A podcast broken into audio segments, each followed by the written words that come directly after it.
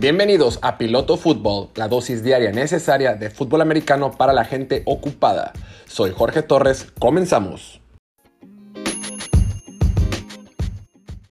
Hola, ¿qué tal? Bienvenidos a esta edición de Piloto Fútbol, episodio número 97 de este, su podcast favorito con sentido de confianza. ¿Qué tal? Ya casi llegamos a los 100. ¡Qué emoción! Y bueno, en esta edición de miércoles, miércoles 10 de noviembre de 2021, miércoles de PICS, De dar a conocer mis picks. Miércoles de, eh, de Fantasy también. Hoy por la tarde tenemos episodio de Fantasy, más por la tarde con Gustavo. Estará publicado más al ratito. Y miércoles de semana 10. Ya estamos en la semana 10 de la NFL. hay mucha noticia, hay mucha, mucho comentario. Ha habido algunas cosas que, hay que es importante que debemos de comentar. Pero bueno, comencemos. Empezamos con el chisme, si les parece, de de lo que está sucediendo con Dalvin Cook o no les o no. La verdad es que, pues por los que no se han enterado, Dalvin Cook, el corredor estrella de los vikingos de Minnesota, está envuelto en un lío raro. Veamos, estuvo saliendo con una sargento de las Fuerzas Armadas de Estados Unidos. Era su novia, su pareja, lo que sea. Se dice que ella lo maltrataba física y psicológicamente, que era abusaba de él en el sentido mental, que lo golpeaba, que lo amenazaba, pues como que, por lo que hemos entendido, pues la pasaba mal con ella.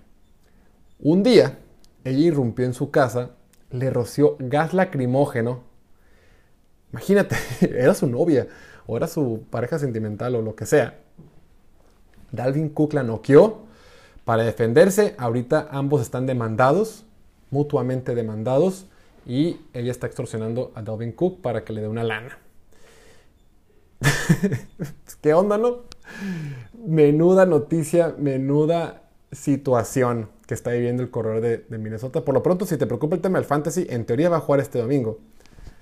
Este domingo Dalvin Cook tiene partido y, no se ha dicho eh, nada acerca de que vaya a jugar. Más bien, nada acerca de que no vaya a jugar. Entonces debe de esperarse que el domingo siga todo viento en popa contra los Chargers. Pero qué, qué raro, ¿no?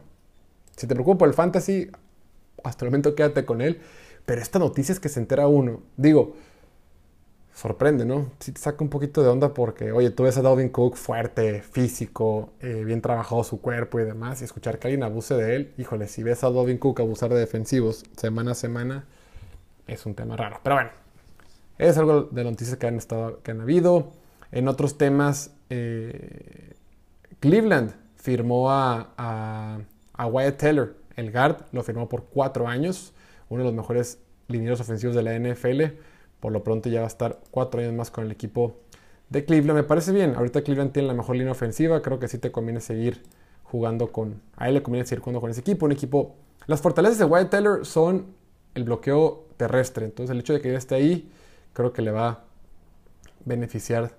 Le va a beneficiar jugar con ellos. Ahora, lo que todo el mundo quiere hablar es el tema de Odell Beckham Jr., este receptor polémico de la NFL que estaba, actual, estaba recientemente con los Browns de Cleveland, pero que fue, que fue cortado. ¿Qué va a pasar con él? ¿Qué es lo que se espera de que suceda con, con él? Hay varios destinos, o sea, supuestamente hoy va a firmar. Entonces, probablemente para cuando escuches esto ya habrá firmado con algún equipo. Pero más allá de lo importante que esté jugando con, lo importante de con qué equipo se vaya, porque es parte de la noticia y del chisme que se genera en la NFL día a día, es que recordemos que no está en su mejor nivel. Se ha estado lesionando. Y por algo, por más que hayan subido un video donde aparentemente estaba solo, Otto Beckham Jr. lleva años que no está en su mejor nivel. Además de que no está jugando en su mejor nivel, además de que se lesiona constantemente, es un jugador que lo tienes que estar manteniendo. Lo tienes que estar manteniendo, tienes que poner atención, tienes que consentirlo. Eh, es una distracción. Sí, el talento está ahí.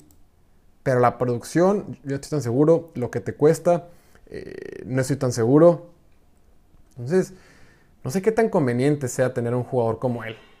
Sus mejores años, mira, aquí estoy viendo sus estadísticas. Sus mejores años fueron sus tres primeros años. 1300 yardas, 1400, 1300 en términos redondos. Después, 300 yardas por temporada luego 1000, luego 1000, luego 319 y esta lleva 232. Sí, ha tenido lesiones, pero pues ¿de qué te sirve un jugador que esté lesionado? ¿De qué sirve un jugador que constantemente es que estarle mandando balones? No lo sé. No me encanta la idea de que se peleen tanto por él. Sin embargo, pues como es un jugador tan polémico, como es un jugador tan famoso, creo que genera muchísimas eh, dudas de dónde se podría ir. Yo creo que al final de cuentas se reduce a cuatro equipos y son Green Bay, Nueva Orleans, Patriotas y Seattle. Esos cuatro equipos al parecer han mostrado interés. Poco... Creo que en, cualquiera podría tener cierto tipo de... podría caber. Eh, muchas veces uno, piensa que ah, el jugador decide dónde se va. No. Primero el jugador tiene que ver qué equipo requiere un receptor. Qué equipo tiene espacio en su tope salarial para pagarle. Ya se van reduciendo las opciones.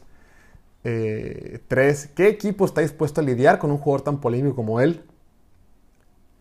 ¿Y qué equipo quiere hacer un cambio en su ofensiva que está funcionando bien? ¿no? Entonces, como que se van reduciendo las opciones y parece ser que se reduce a cuatro destinos, que es Green Bay, Nueva Orleans, Nueva Inglaterra y Seattle. Con Green Bay, empezamos con Green Bay. Creo que podría, ser, podría caber bien con Green Bay. Creo que es, eh, Odell Beckham Jr. obviamente respeta a Aaron Rodgers. Eh, no sé qué tanto, no qué tanto, no tiene mucho espacio en el tope salarial. Sin embargo, creo que a OBJ le encantaría jugar ahí. No sé qué tanto, repito, ¿no? En general, no sé qué tanto puede aportar con su talento. Yo no sé si está en su mejor momento. Sin embargo, con Green Bay puede ser una opción. Eh, y parece que lo quieren. Luego también está la opción de Seattle. Un equipo de Seattle que ya va a regresar Russell Wilson pronto que tiene buenos receptores, pero que necesita hacer un, esfuerzo real para meterse a los playoffs. Es un equipo que tiene dinero disponible, que eso es importante. Y, tiene más dinero que Green Bay o Nueva Orleans. Entonces, no es un equipo es un equipo que corre mucho el balón. Y ya tiene otros, o sea, ya está Everett, ya está Terry Lockett, ya está Dick Metcalf. Mm, no sé si OBJ quiere irse a ese lugar. Aunque le puedan pagar, no sé si quiere irse otra vez a otro destino donde no le van a lanzar mucho el balón. Yo creo que ahí es poco probable. Están los Patriots. Se dice que, más allá de que obviamente Patriots no tiene buenos receptores, y eso es claro, eso ni siquiera es debate, hicieron, están haciendo un esfuerzo, una apuesta por ir por él. Eh, no tienen mucho tope salarial como Seattle, pero sí tienen más que Green Bay y Nueva Orleans.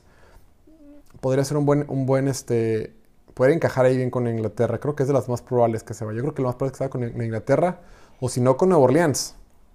Porque pues Otto Beckham Jr., si lo recuerdas, eh, si lo recuerdan, él es de Luisiana. Él jugó con Louisiana State en la universidad. Eh, a Saints le urge un coreback. Dijo un coreback. No, le urge un coreback, pero también le urge receptores. Están urgidos de receptores. La bronca aquí que veo es el coreback Trevor Seaman. No sé qué tanto lo pueda estar alimentando constantemente. Y que no tiene mucho dinero para pagarle.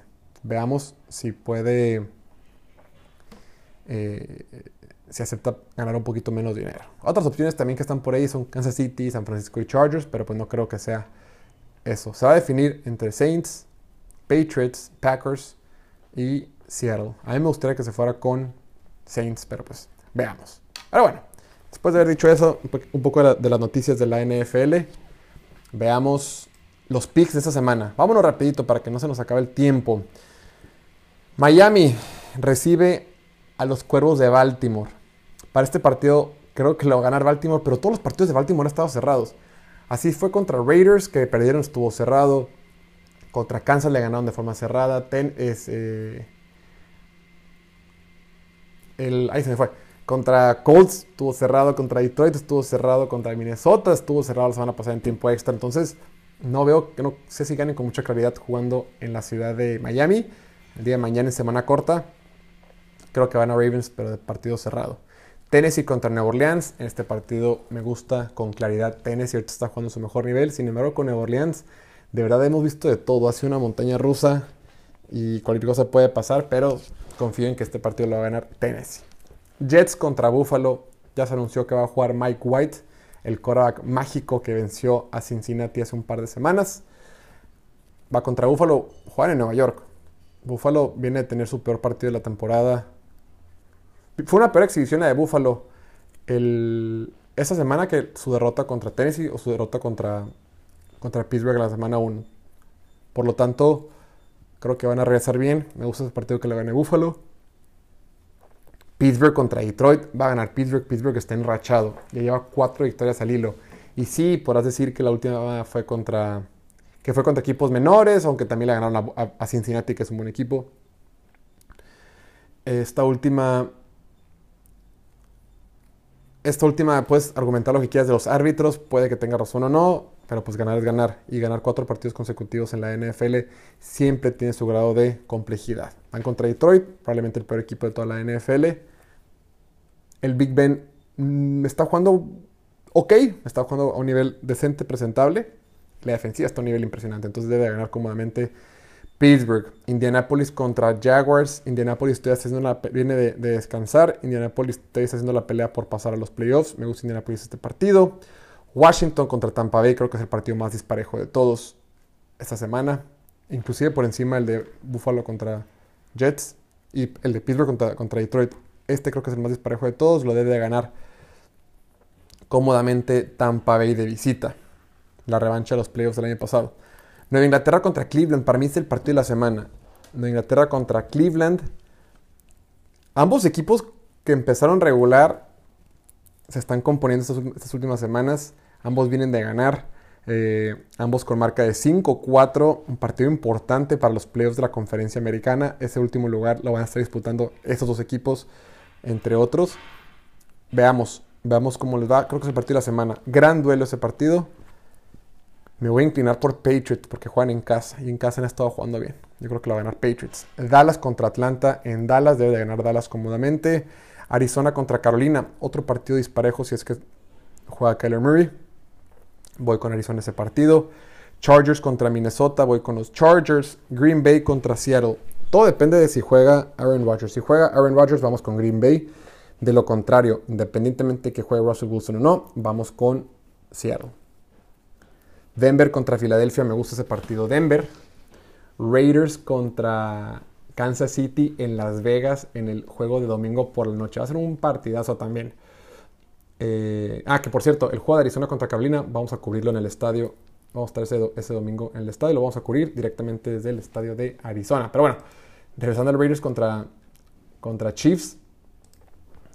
Gran partido. Me voy a inclinar por los Chiefs de visita. Creo que por fin, por fin va a ser el partido donde Kansas City gane a un buen equipo. Y por último, el lunes por la noche, los Rams visitan en el Levi Stadium a los 49 de San Francisco, un equipo de San Francisco que está completamente descompuesto, no se le ve por dónde. Rams viene a tener una pésima exhibición el domingo por la noche, creo que van a ganar este partido. Vámonos con Rams para ganar el lunes y también vamos a cubrir ese partido desde el estadio de los 49ers. Y bueno, hasta aquí lo dejamos por esta edición. No olviden suscribirse al canal de YouTube, seguirnos en Instagram, Twitter y TikTok y suscribirse aquí al podcast para tener toda la información. Y hoy es miércoles, como ya lo dije, de podcast doble. Entonces más ratito sale la edición de Dudas de Fantasy que tenemos con Gustavo. Cuídense mucho, nos vemos en el siguiente podcast y si no, nos vemos el día de mañana. Hasta luego. Chao.